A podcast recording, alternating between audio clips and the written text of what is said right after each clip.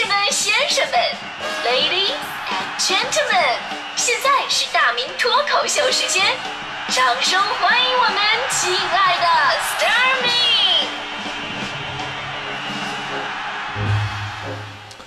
好，欢迎各位来到今天的大明脱口秀，我是大明。呃，今天说这个乐观啊，乐观跟悲观呢，一直是我们最常见的两种人格了啊。这个很难去教啊，因为每个人的天生的性格呀，包括后天的遭遇都不一样。在性格这一方面吧，我们总说言传身教，其实往往没有他自身体会能更明白这些道理。我们都知道这个乐观跟悲观的不同啊，同样一件事情，两者的解读方式，一个是充满希望，另一个呢则显得困难重重。比方说在沙漠里边。看到只剩这个半瓶的水啊，乐观主主义者会说了，哈哈，还有半瓶水，哦耶，是吧？悲观主义者说，完了，完了，完了，就就就剩半瓶了，是吧？只有现实主义者才会考虑这水到底能不能喝。再比方说前面放着一个面包圈啊，乐观主义者会非常开心，说，哇塞，好好吃的面包圈哦。然后呢，悲观主义者会说，完了，那么大一个窟窿。现实主义者会看一下，到底过没过期啊，这玩意儿。开车送媳妇儿逛商店啊，乐观主义者呢，媳妇儿进去逛商店了，自己在外边等，然后呢，发动机竟然不熄火，你真的是太乐观了，我跟你说。悲观主义者呢，找个地方停好车，直接睡觉，对吧？只有现实主义者一定会跟媳妇儿一起进去，而且必须手牵手，这不是浪漫，而是要是不拉住他的话，他真的摇哪乱窜，我跟你说。当然了，这个其实乐观跟悲观呢也没有绝对的好与坏啊，有的人也说了，说悲观主义者呀。可能生活到处都是惊喜，因为所有遇到的事情都比自己想的好。乐观主义者呢，也可能处处碰壁，因为万万没想到啊。我今天我这个说实话，我这个乐观的心态呢，我就继承我妈妈。我妈是典型的白羊座啊，就就简单直接、乐观向上，心态一直非常好。但有一天吧，我就看我妈一边照镜子，一边特别惆怅的在那自言自语说：“哎呀，一转眼就六十岁了呀。”我妈说完这句话，我就感觉到了那种岁月对她心态的一种一种改变，然后正准备安慰她，然后我妈又悠悠的说了后半句：“人生的三分之一就这么过去了呀。” 我觉得这种少女心态真的特别的好。别的不说啊，咱们就这长寿，长寿还真的跟乐观有关系。我们经常都听到以前说：“哎呀，谁谁谁不得志或者过得不开心，最后郁郁而终，对吧？”从来没有听说过谁开开心心的就死了，没这样啊！乐观对于寿命的影响真的是显而易见的，而这一点最近在一次被美国科学网站给成功证明了。由波士顿大学医学院牵头的一个研究小组分析来自护士健康研究和退伍军人事务规范性老龄化研究的数据啊。前一项研究呢涉及七万名五十八岁到八十六岁的女性，随访时间呢是十年间。后一项研究呢，涉及一千四百二十九名四十一岁到九十岁的男性，随访时间呢为三十年。那研究开始的时候呢，研究对象要填写一些什么调查问卷呢？呃，以便研究人员评估他们的乐观程度。研究期间呢，有一些研究对象就纷纷去世了。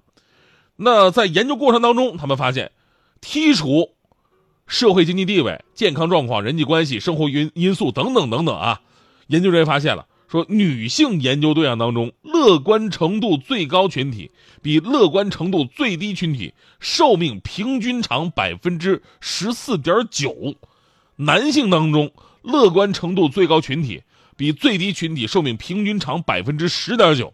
另外，乐观还会让人特别长寿，也就是说，至少活到八十五岁以后的一个呃几率。数据显示，特别乐观女性。至少活到八十五岁的几率要高出百分之五十，特别乐观男性至少活到八十五岁的几率要高出百分之七十。哎，我跟你说，想到这儿啊，我就觉得像我这种在大家伙眼中啊，我我你们都以为我是一个超级无敌乐观的人，对吧？就算我上吊，我快死了，大家伙还以为我在那荡秋千呢，是吧？就我这种人，我怎么着不说是万古长存吧，我也能流芳百世了吧？我这。研究人员指出，说乐观的心态啊，可以促进健康的行为。比方说锻炼呐，跟健康的饮食啊，并帮助人们抵制吸烟和饮酒等不健康冲动行为的诱惑。乐观主义者呢，也会比悲观主义者更好的处理压力。在面临挑战的时候，他们选择追求长期目标，而不是专注于获得短期的回报。所以呢，号召一下咱们所有的朋友啊，让自己乐观一点。其实吧，咱们也不是说为了长寿，让每一天自己过得开开心心的，这生活质量总比那些成天愁眉苦脸的、忧心忡忡的人那好多了吧。其实这里我多说一句啊，您看，就是刚才咱们那个关于乐观研究的新闻啊，最后一句，其实话里有话啊，乐观主义者会比悲观主义者更好的处理压力。这句话其实从侧面说明了什么是真正的乐观。就乐观是什么呀？乐观不是风平浪静时的欢声笑语，而是荆棘密布时的泰然自若。就你有好事了，比如你中了五百万彩票，那怎么乐都是正常的，那不叫乐观。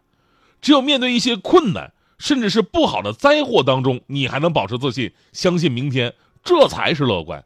正所谓嘛，乐观的人在灾祸当中看见机遇，悲观的人在机遇当中看见灾祸，所以呢，就会产生不同的处理方式，也有了完全不同的人生。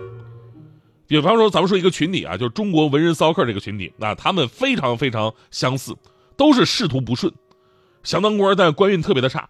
你能数得出来那些大文豪啊、大诗人啊，基本都是这命运，所以他们写诗写的特别好。那官运特别顺的话，哪有功夫扯这玩意儿，是吧？但你会从他们留下的精彩的诗作当中，读出他们强大而乐观的内心世界。啊，李白就不用说了，李白是典型当不了官就开始放飞自我的啊。除了他之外，其实中国文人当中被贬的最惨的之一，应该是苏轼、苏东坡。这位大师的仕途就好比一件乐器一样，架子鼓，就是纯粹被打击，而且打击的非常有节奏那种，连续被贬。但苏轼的作品呢，又是典型的乐天派，要么是一蓑烟雨任平生，要么呢是休将白发唱黄鸡。意思就是说了，不要等老了再说人生易老，要珍惜现在的时光。所以呢，在这些诗人身上，你能总结出宝贵的一点就是。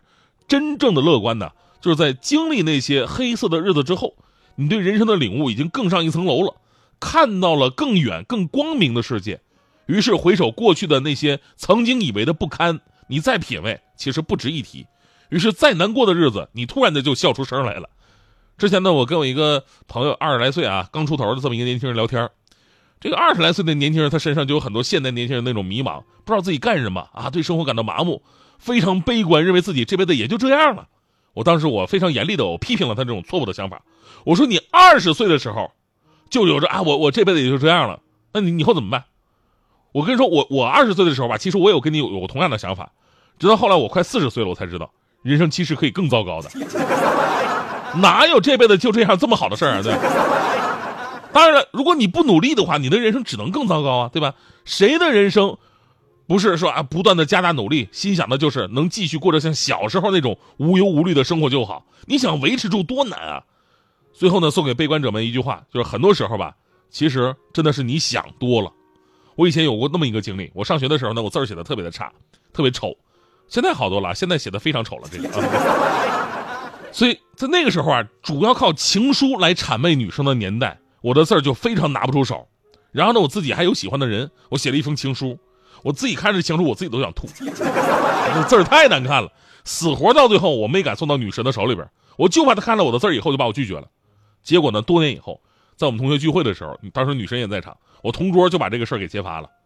哎呀，当时说的我特别不好意思，而大家伙都喝酒了嘛，当时那个女神也在场嘛，她借着酒劲儿跟我说出了她的心里话。